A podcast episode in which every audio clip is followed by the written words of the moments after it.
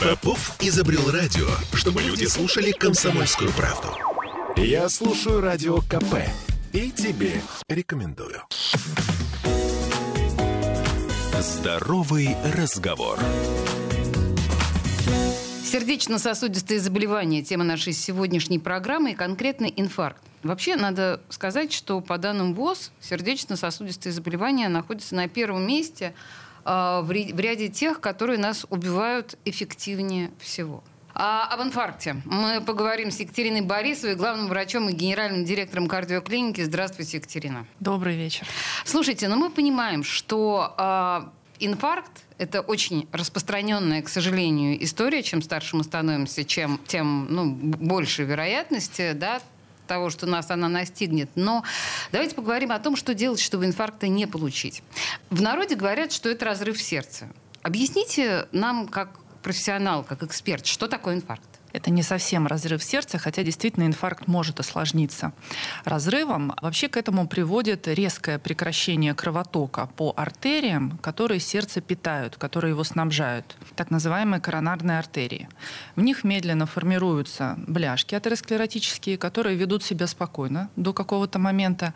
Но если человек сильно понервничает, какой-то будет стресс, резко повысится давление, что-то такое экстремальная физическая нагрузка у него есть, эти бляшки, то бляшка разрывается, и контактируя с кровью, в этом месте формируется тромб, который перекрывает просвет артерии и тем самым приводит к тому, что кровоток в какой-то зоне мышцы сердца перестает поступать. Вот, по сути, это и есть инфаркт. То есть, и дальше идет постепенное в течение 12 часов некроз, то есть умерщвление, отмирание, отмирание части сердца, и чем быстрее э, восстановить кровоток в этой артерии, тем эффективнее лечение инфаркта. То есть инфаркт миокарда. Миокарда – это вот эта мышца, Миокард – это да? мышца сердца. И она отмирает на какое-то время? Ну, она начинает умирать постепенно. Начинает умирать. И если мы, например, не применяем современные методы лечения, как это было раньше, то, собственно говоря, умирает уже полностью. Миокард умирает послойно от внутренней оболочки. И э, таким образом человек может перенести разные варианты инфаркта. Вот проникающий инфаркт, который, ну, часто э, мы слышим такое понятие, это как раз инфаркт на всю толщину мышцы сердца. То есть как пулевое ранение, как да? Насквозь, да, да. целиком, угу. на все. И тогда формируется рубец в этой зоне, который уже, конечно, со временем может растягиваться. Он не участвует в главной функции сердца, в сокращении. Поэтому э, тяжелые инфаркты, большие, проникающие, они на выходе приводят к тому, что сердце плохо сокращается, и это уже формируется сердечная недостаточность. Сейчас э, мы к последствиям инфаркта тоже с вами, наверное, перейдем. Но мы с вами сделали такую вводную часть, да, что такое инфаркт миокарда, какие причины могут привести. Вы уже сказали о том, что там человек понервничал. То есть мы действительно говорим о том, что я так испугалась, что у меня чуть не разорвалось сердце. Но если нет этих бляшек, вот я испугалась, у меня будет разрыв сердца? Или только при наличии этих бляшек? Если бляшек нет, то нет, не будет. Просто будет спазм сосудов, повысится давление. А вот если процесс атеросклероза, формирования этих бляшек уже запущен, то, к сожалению, это может произойти. Другой вопрос, что он запускается, а мы об этом не знаем.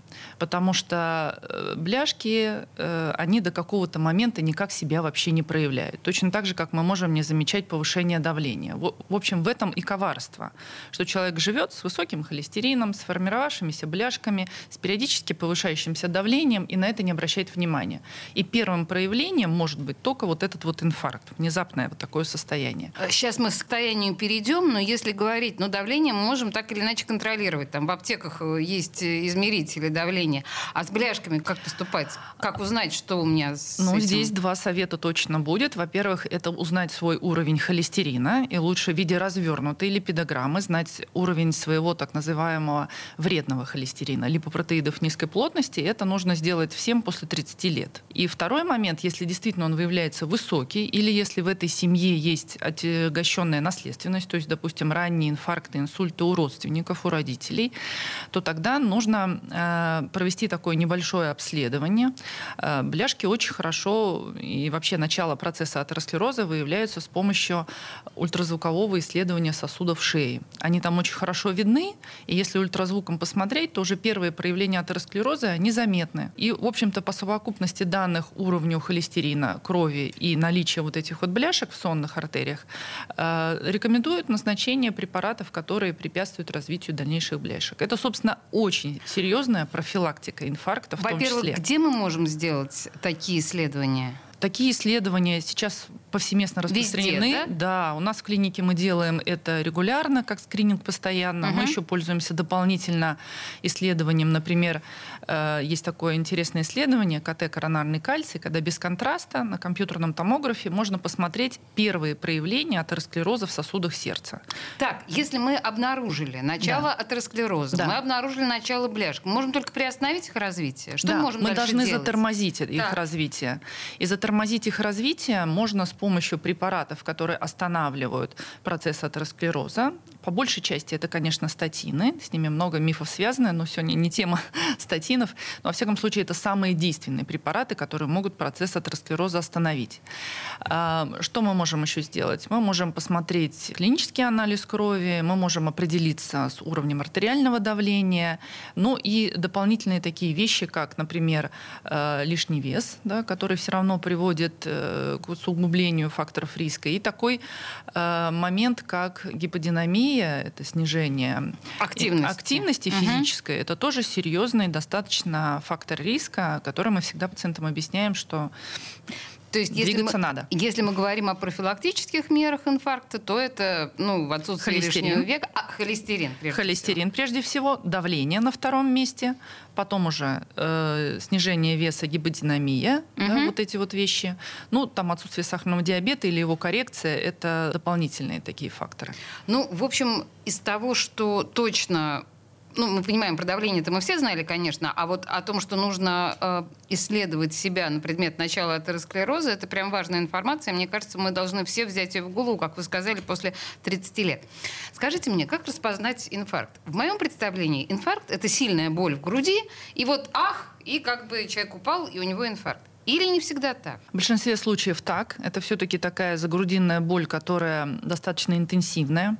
Вот. Но э, ряд ситуаций прямо, вот даже я бы не сказала, что очень редко, он может начаться с таких болей, которые человек распознать не может. Очень часто эти боли могут путать с желудочными болями при определенной локализации, при нижних инфарктах. Иногда их путают э, с болями, связанными с дыханием, думают, что человек болеет бронхитом. А, Иногда угу. он э, может вообще дебютировать отдышкой вдруг ни с того ни с сего. Просто человек задыхается и все, при этом нету болей. Или, например, аритмии да, аритмии. Такое тоже может быть начало. Вот. Но чаще всего именно такие формы. Но все-таки классический вариант – это такая загрудинная боль, которая продолжительная, которая не снимается никакими обезболивающими препаратами, в частности нитропрепараты. Нитропрепарат должен э, сердечный приступ снять по своему механизму, а инфарктную боль он не снимет. То есть это... нитроглицерин глотаю и ничего? Ничего не работает, э, то это, скорее всего, будет э, инфарктная боль. И, конечно, с такими болями дальше нужно обращаться к врачам с тем, чтобы снимать кардиограмму, потому что это основной наш диагностический признак наличия инфаркта. Он Кардиограмма 100% ЭКГ. показывает. ЭКГ, вот здесь вот тоже достаточно тонкий вопрос, потому что если инфаркт в ходу, мы для себя делим инфаркт на такой острейший, тяжелый, который уже состоялся и который связан с окклюзией, с полностью закупоркой артерии. А может быть прединфарктное состояние. Артерия, например, еще не полностью закрылась, но уже тенденция к тому, что она может закрыться. Тромб не полностью перекрыл просвет артерии. И в этом случае человек может чувствовать боль, потом она его отпускает на несколько часов, а иногда даже дней. И при этом ЭКГ в момент съемки может оказаться нормальной. Ага. Поэтому для этого существуют дополнительные критерии. Например, контроль тропонина крови. Это э, фермент сердечный, который выходит в кровь в момент разрушения мышцы сердца. Вот. И для того, чтобы... Даже довольно большая категория пациентов попадает, поэтому они требуют госпитализации и наблюдения. Им снимают ЭКГ в динамике, им делают вот этот тропонин в динамике, им делают эхокардиографию, то есть это ультразвуковое исследование сердца, которое позволяет посмотреть, все ли сегменты правильно сокращаются или есть какие-то проблемы.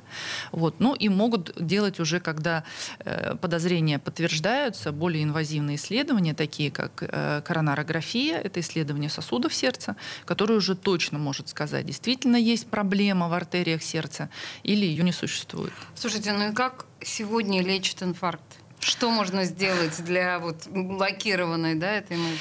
А самое правильное это как можно быстрее доставить такого пациента э, в рентгеноперационную. Значит, здесь у нас вопрос времени, так. Вопрос времени однозначный. Нужно при серьезном инфаркте укладываться в полтора часа от момента возникновения болей до момента, когда эту артерию откроют. То есть это уже человек должен оказаться в рентгеноперационной, ему нужно э, эту артерию с помощью баллончика специального, это называется ангиопластика, и стентир ставят стенд. То есть чем быстрее, чем быстрее открывают эту артерию, тем меньше осложнений в дальнейшем, и тем э, вообще можно добиться того, чтобы практически инфаркт не состоится. То есть будет такой микроинфаркт, если произойдет все очень быстро. То есть фактор времени, он крайне важен. А, и что-то я могу сделать, пока я жду скорую или пока жду специалистов, что-то полезное для человека, у которого, мне кажется, инфаркт? Ну, э, наверное, самое простое, единственное, что можно сделать, это дать таблетку аспирина, поскольку аспирина. разжевать, да, угу. который э, действительно может начать уже работать и помочь немножечко с... Э, с разжижением крови в данном да, случае, да? Да, да. Слушайте, ну, на самом деле, конечно, инфаркт – это огромная тема, и один с половиной минут – это вообще копейки и, и ни о чем. И, но, собственно, мы вкратце э, с Екатериной Борисовой попытались поговорить о том, что делать, чтобы не получить инфаркт, или что делать, когда уже есть ощущение, что случился инфаркт. Нас консультировала Екатерина Борисова, главный врач и генеральный директор кардиоклиники. Спасибо большое, Екатерина. Спасибо. Здоровый разговор.